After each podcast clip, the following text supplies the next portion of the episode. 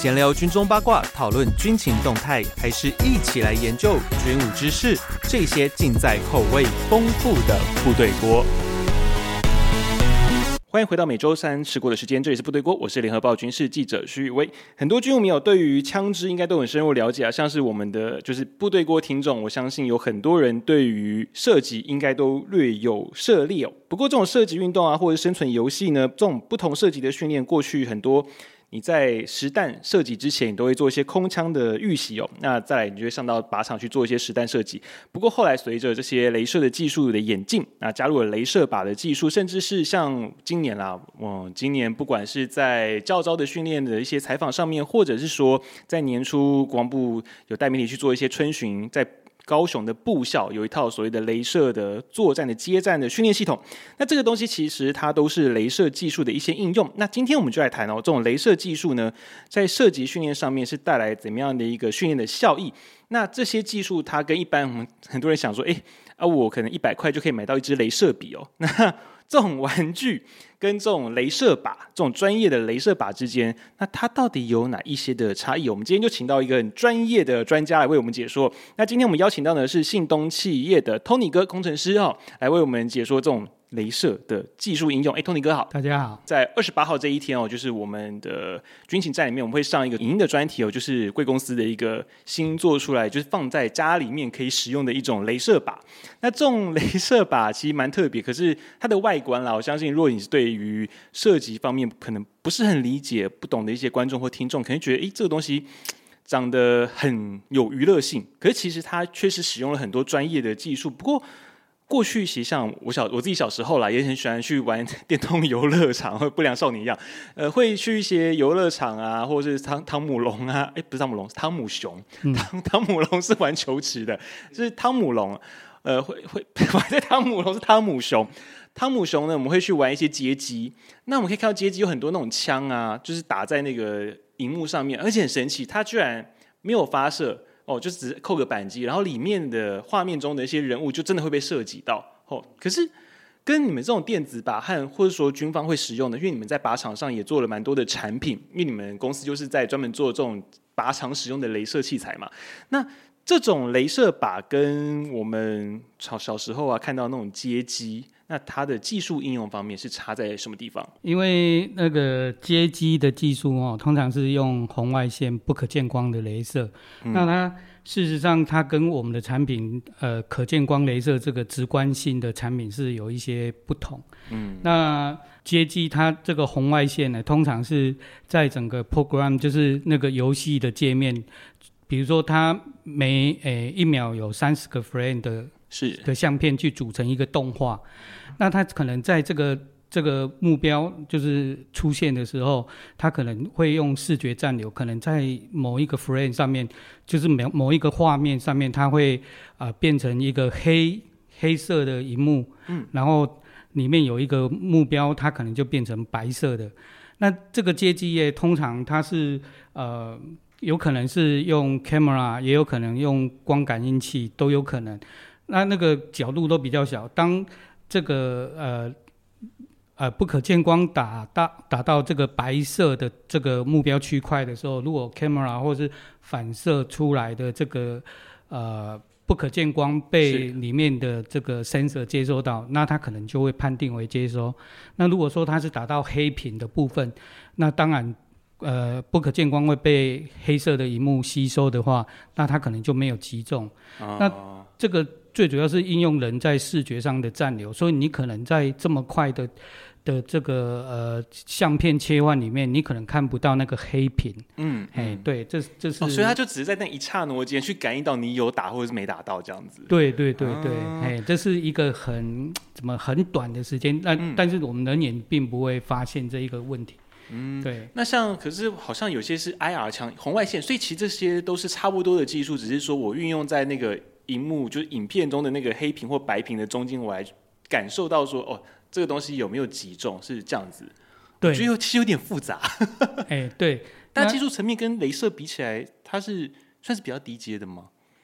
因为它是比较早年才有的技术。诶，应该这么讲，它也不能说它低阶，基本上它应该是呃准确度的这个部分，因为它毕竟它要接收嘛，那那它可能需要一个比较大的角度来反射光进来光枪里面的 sensor 或是 camera，所以它那个角度很大，所以一般。你可能稍微打个目标偏一点，它可能也会反应。哦，因为光会发散，所以你们镭射没有这个问题。对它，嗯、因为镭射是直直线性，它角度很小，所以基本上它就是比那个子弹的那个口径还小嘛，所以我们是真的很准。嗯、那这这个有角度差，它。它就是怎么讲，就是娱乐性比较高 哦，娱乐性比较高，就是以前小时候我们发现大家都打很高分，其实都是打歪的意思嘛。哎，就是说你可能只要不是太歪，在它的角度角度可反射反射的这个这个范围，嗯、基本上它都都可能在认定上会会变成击中这样。哦，哎，对。那可是镭射的话呢？因为好像镭射光的不同，其实好像也会有一些差异，是吗？是，嗯，嘿，因因为像像我们的镭射基本上哦，因为我们要符合安规，所以通常我们在功率上就是会做的比较低，对人也没有伤害，嗯，嘿，那、当然这个应用在靶的上面上的难度会比较高，因为那个呃你的发射源光弱了，是。相对你的接收端就是靶，嗯，灵敏度要调的比较高，那灵敏度高的话，相对就是比较容易受环境光的。干扰，包括太阳光，包括室内的光都好，哎，它是比较容易受干扰。但是我们为了这一部分，其实我们在在整个呃设计上有做了特别的设计，这样、嗯、就是嗯，可能我们在发射的部分啊，有做了一些特殊的编码或是频率这样。哎、好像因为呃。镭射武器这一块啦，因为镭射武器这一块，他们常常像以美军来说，他们就是会用一个四码的 code。因为之前我去访另一家公司的时候，他们就专门在做那个关所谓的瞄，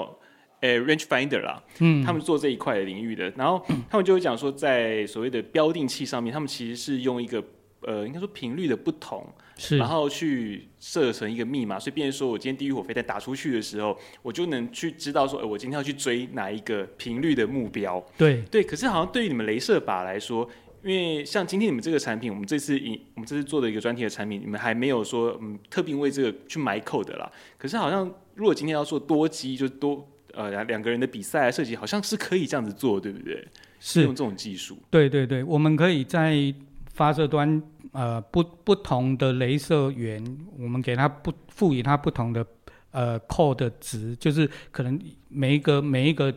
每一个呃呃不不管是频率啦，或者是编码的规则上都不同的话，嗯、那我们呢把它可以接受，就是用呃 IC 去判别说，哎，这个来的这一个这个编码是我要的，或是一般的干扰源，它就可以把它 reject 掉。是是。哦，所以像那个，因为今天我们其实玩的产品还蛮多，就包含像你之前上一代出的所谓那个 DarkShot，就像那个射飞镖的那个产品嘛。因为我们这次出的那个 Veryshot 是属于比较偏竞速射击的那种呃产品。那可是好玩的是，我刚发现你这两种枪是不能够相容的。呃，呃是因因为目前哦，那个 DarkShot 就是飞镖靶这一部分，嗯、它是只有频率没有扣，嗯、但是呃 Veryshot 这一个部分，它就开始有编码。嗯，它是已经有编码，只是说只有、哦、你们买了以后就是可以打双枪的概念吗？哎、欸，对，基本上我们现在是只有编一个码，是为了让消费者很容易使用。嗯、但是我们后面的就是呃飞镖靶可能也会修改成有编码的这一、啊、这一部分。对，可是像我们就提到就接下来这个问题哦，就是嗯很多嗯，因为就刚我们前面讲的嘛，就是光枪啊这种以前我们街机啊就觉得哎、欸，其实这种。射击这种东西，哎、好像是以前我们在游乐场里面会有东西，可是到镭射这一块，因为其实精准度提高了很多，那变说在训练上，我们就应用在我们实际的训练，不管是说运动射击也好，或者说像是军事方面，然后国防上面，就是你部队的一些像镭射的照准啊，那些他们学习，或甚至说是雷子器这些东西，其实都应用到了很多镭射技术。不过跟一般我们刚前面讲到，就可能有些人不理解，他们可能想说，哎、奇怪，我一个镭射比一百块的东西也可以做到，也是一个很。直线的一个东西，甚至那种高能量镭射还可以变成 像雕刻机一样。可是这种你们这种使用在靶场上的一个镭射，它是不是有什么样的一个技术上的一个专业？变说这种东西其实并不是一个人人都可以做的事情。是，因因为哦，呃，我们公司做了很多呃真枪。跟呃很多训练系统的，因为其实本来就是在专门做这种所谓实弹靶场在用的一些设备嘛。对对对对，嗯、我们有做了一些瞄准器，这个这个都是装在真枪上的。是，但是实际上这些枪，呃，怎么讲？就是如果你是指示型的，就是说辅助瞄准的这一块，嗯，以镭射来讲，它确实可能是跟一般的瞄准器是一样，因为它是指示。嗯，嘿，那如果是训练用的话，嗯、它因为我们要避掉很多环境上的干扰，嗯、所以它的这种可能不就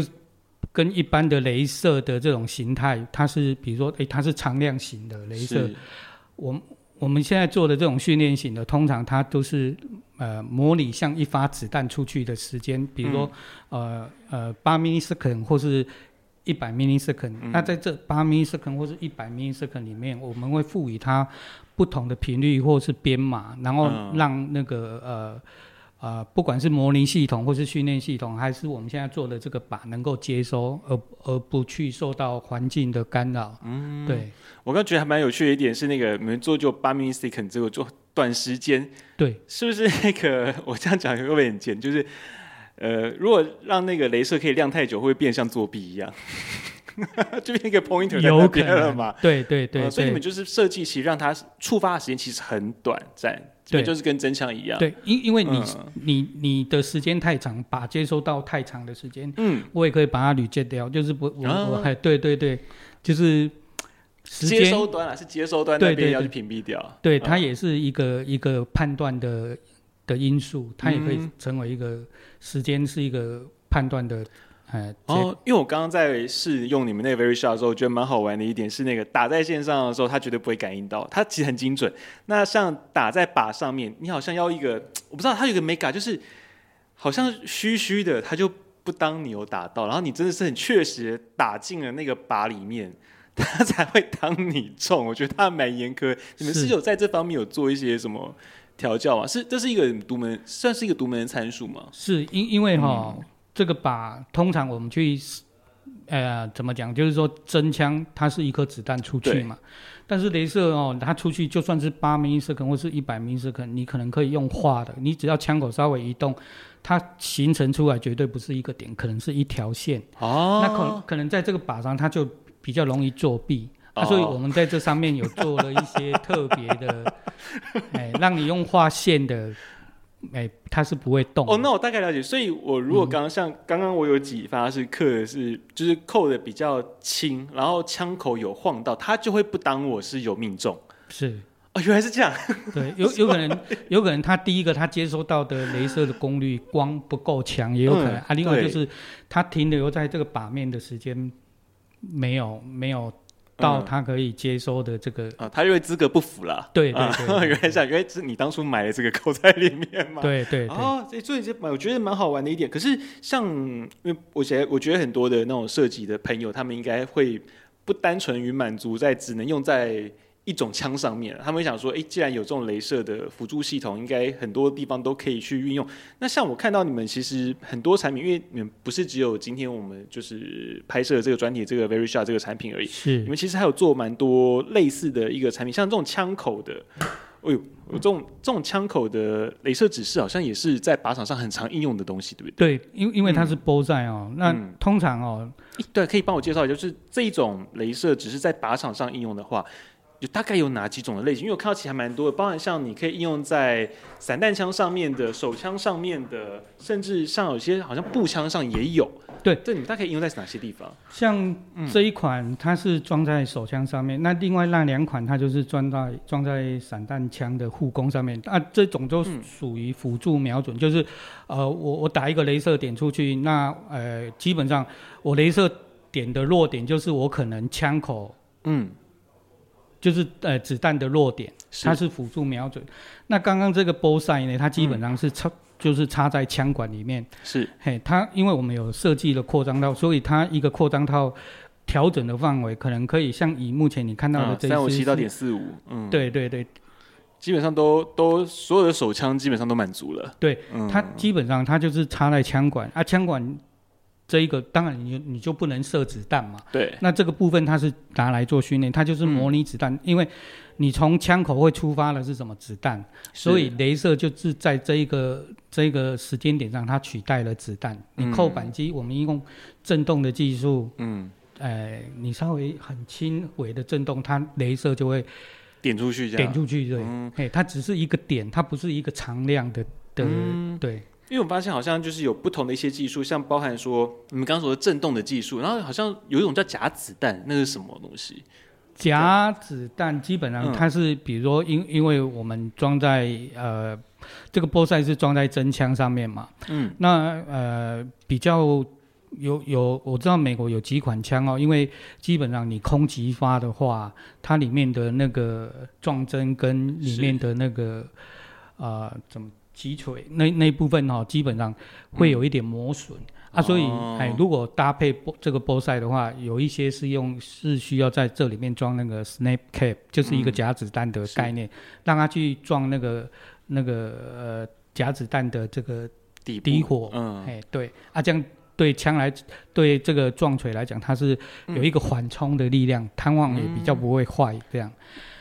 那像我看到，因为在今年的那个春节，就是陆军的部校带大家去看他们那个，也是跟你们这种系统很像哦，就是镭射的一种接战系统。它当然它是一个比较复杂的一个系统，就它在你的帽呃头盔上、肩膀上、背上都会装了很多那种感测器啊，那种技术是那种技术。嗯，我看他们是用空包弹，所以他们其实也是用类似这种震动的技术，就是我扣的时候枪支的震动去感应说，哎，就镭射就会发射出去，然后。如果有人的那个肩上的镭射感应器被感应到了，它就会叫出来，是这样的类似的概念吗？对，目前国外很多训练系统哦，嗯、它并呃很少用这种震动，大部分都是像那种、啊、呃像有一些训练系统，它不管是步枪或是散弹枪，像那个打野猪的那种，嗯嗯，像 Laser Shot 还是 Laser Max，他们都有做这种系统。那、嗯、基本上他们枪都外接一条 cable，就是，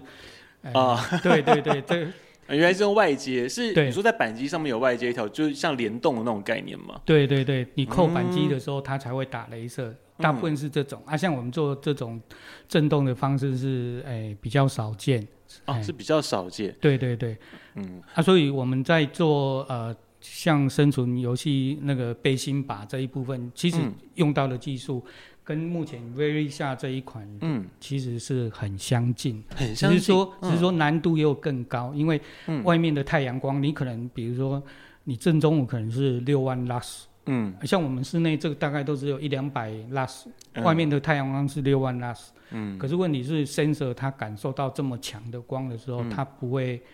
不会，你知道光会被吃掉的概念吗？对对对对，因为光太强了，你镭射光其实。就算呃，比如说五米瓦或是十米瓦，其实跟是太阳光来讲还是很弱的。嗯，对。哦，所以变说它在它是要用什么方式去辨识说我的镭射有达到，还是说它必须要用比较高能量的镭射才有办法做到？呃，应该说我们因为安规的关系，嗯、其实我们并没有把把镭射功率做超过五米瓦，通常都是在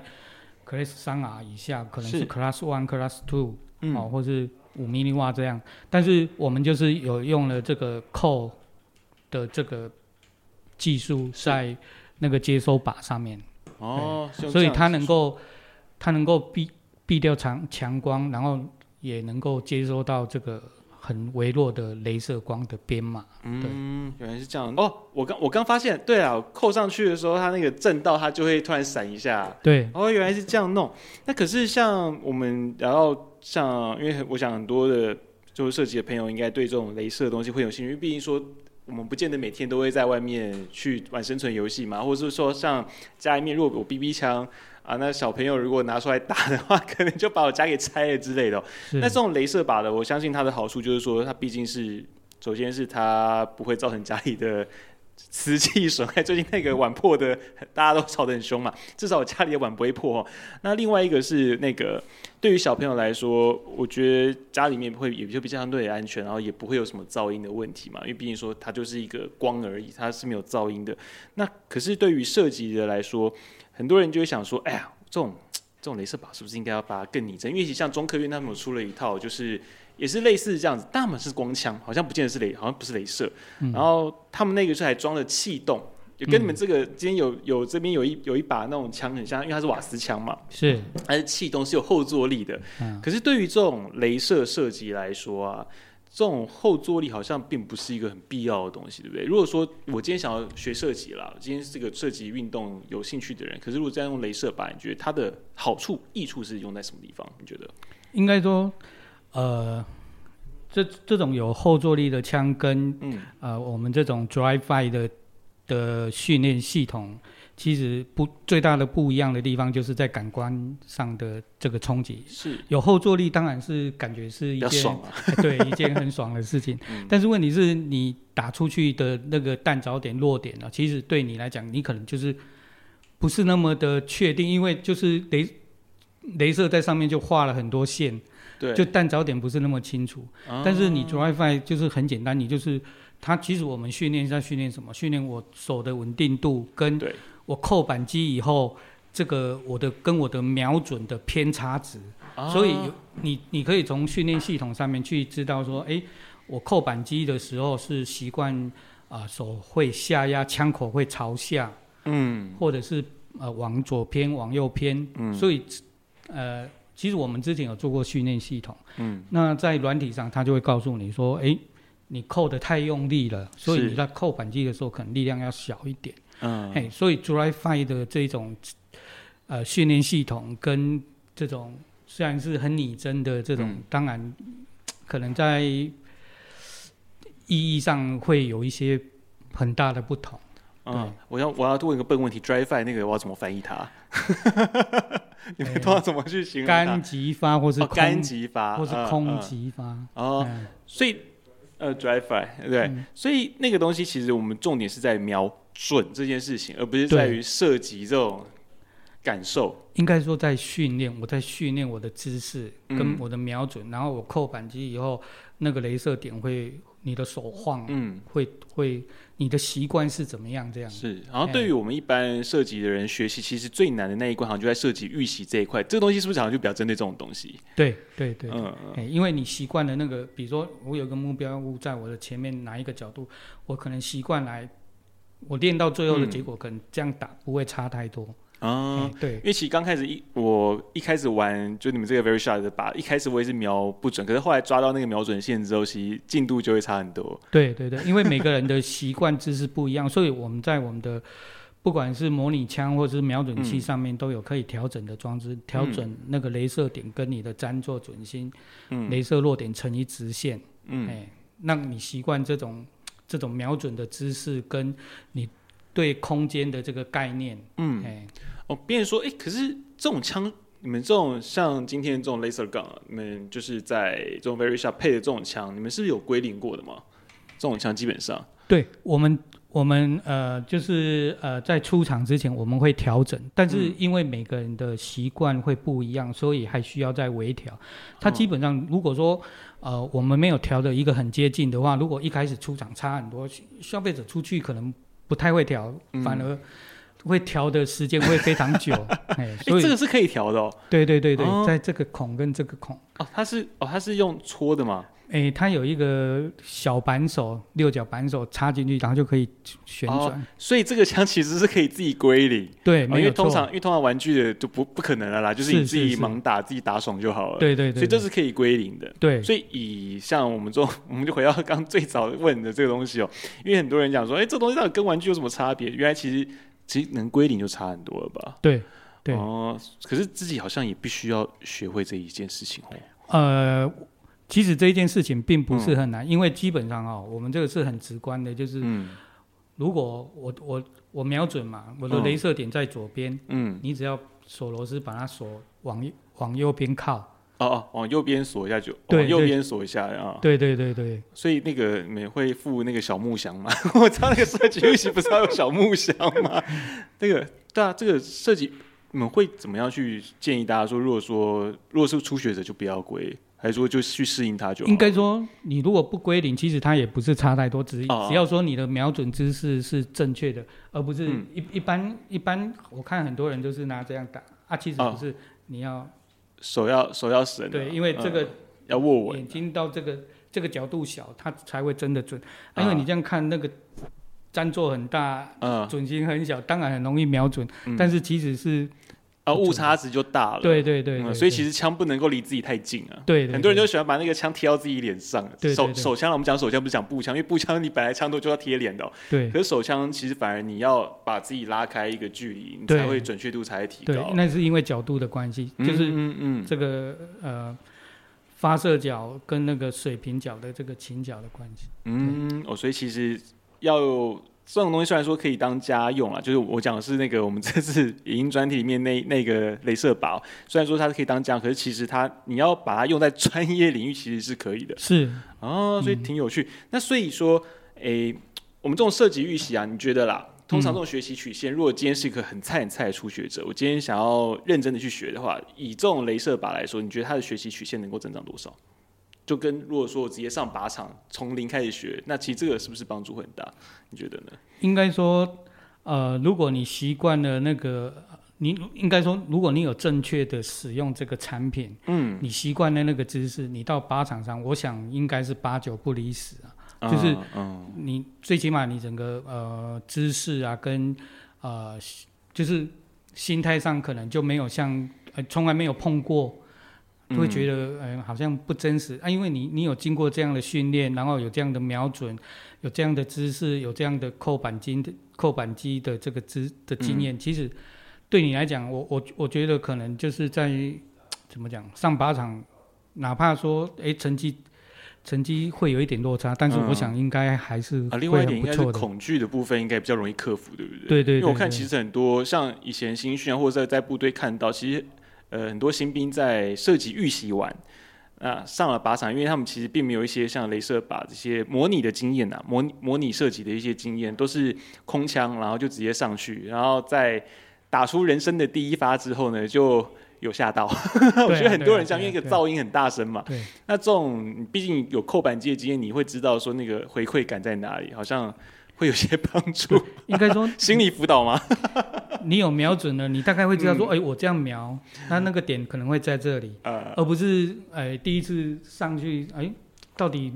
点位跑去哪里？嗯，子弹会跑到哪里？你可能都不知道，嗯、只是上去就扣扳机了。嗯，对，这这个可能心态上完全会是有一点不太一样。哦，好，我们这些节目，我们最后其实我默默 默默想帮一下他们工商一下啦，就是那个 Very Shot，就是我们这影音的在军情站的一个专题哦，就是这个很好玩，就是可以带到家里面的一个镭射靶。那其实为什么他我会？看上这个专题的原因，做做专题的一个原因，其实是因为那个它有很多一个神奇的功能。因为刚刚其实我玩到一半玩到崩溃哦，因为它好像有一些难度很高的模式，对不对？对，那个你可以帮我介绍一下。那个有一个是要像俄罗斯方块，那个是对对对对，它像俄罗斯方块，它那个红的跟绿的方块会随机产生，而且会扣分哎。我觉得它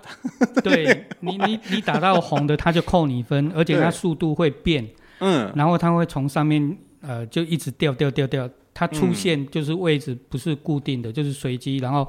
变换的速度也是随机的，嗯、非常快。对，嗯，嗯，当时为什么会想要说要把这个东西设计这些模式？是，是是不是因为有一些人是觉得说那个平常在那个家里面或者在靶场设计太无聊，所以搞这个 这个东西出来？应该说我们呃。帮国外 ODM 很多电、嗯、电子靶、镭射靶，嗯、那这一部分其实都是以国外来讲都是非常单调，就是比如说铁靶，它打到就锵一下，然后或是十环靶，它打到就就计分，计五分、十分、一分、两分这样。是，但是没有什么挑战性。对。那因为我我们接触到很多的。在展场上也有接触到很多的这个 user，、嗯、他们其实都对这个产品，嗯、他们会赋予它其他的功能，比如说把它放到扫地机器人啊，或者是吊起来啦，嗯、或者是放到那个玩具车上面去跑，然后去打这样。嗯嗯、那我们。身为做这种产品的这种发想者，我就会想说，那我可不可以做一个产品，它是有多功能的？除了兼具比如说涉及训练的这一些需求以外，还有一点娱乐价值，让消费者能够把它把训练当成娱乐，嗯，那重复性使用的这种重复使用率变高，这样才会真正达到训练的效果，而不是打玩了两次就觉得。无聊，无聊就不 不打，对对。对对，就就宁可就一直疯狂上靶场，然后花了很多钱。的。其实好像也可以某种程度，好像可以帮他省钱呢。对对，因为其实子弹蛮贵的。是，好，非常谢谢 Tony 哥这一次为我们来介绍，就是这种镭射技术呢，它在我们设计上面可以有哪一些的一个应用。那这一次我们在 UDN 军情站里面，我们所介绍这个 VERISHOT 这个镭射靶，它其实默默的在泽泽上面开始有募资了。然如果你在我们 Pocket 下面有个资讯页，你点了那个泽泽的链接进去之后结账，输入。有个折扣码叫 UDN 一百，那就可以享有就是我们部队锅听众专属的一个优惠。别再说我们帮你们凹优惠了，这次就是算是第一个尝试啦。反正这个东西我觉得挺好玩的，如果大家有兴趣的话，可以自己去去 survey 一下，自己去研究一下。我觉得就是以射击来说，因为。我们通常像玩 BB 弹啊什么事情都要找一个适合的场地。那小我小时候又玩瓦斯枪，那时候还是非法的年代哦，我自己自首哦，就那时候还很爱玩，然后还打破人家的玻璃，然后自己也只能默默找一个纸盒子一直狂练。那可是其实这种东西对家里面有一个维安的一个情况在了。那相对这种我那时候还没有这种镭射靶这种东西，所以变说我并没有一个这样适合的一个训练方式。可是这种东西它基本上全年龄都可以用啊，因为是安规的问题嘛，都符合了。对对对，也都是三。一 Class 三嘛，对对，三以下，三以下嘛，所以基本上就是你眼睛直接看到这个镭射光也是不会有影响。对，眼睛的话是 Class One，Class One，对对，哦，所以基本上你就完全没有问题了。对，我们现在这两款飞镖把跟 VERISHOT 都是 Class One。嗯嗯，哦，Class 三是比较高哦高，所以是 Class One。对对，所以基本上你眼眼睛看着它，其实也不会有。疑虑啦，是基本上也是这样。那所以其安全性来说，我觉得哎、欸、OK 啦。那大家有兴趣可以去研究。那我们部队锅是每周三更新哦。如果喜欢我们节目的话呢，也请分追踪分享，并请大大们上个五星的好评。另外，我们联合报数位版的最近，我们的老前辈们其实也写了蛮多历史方面相关的一些研究，也欢迎大家一家去观看。那么我们下礼拜三见，拜拜，拜拜。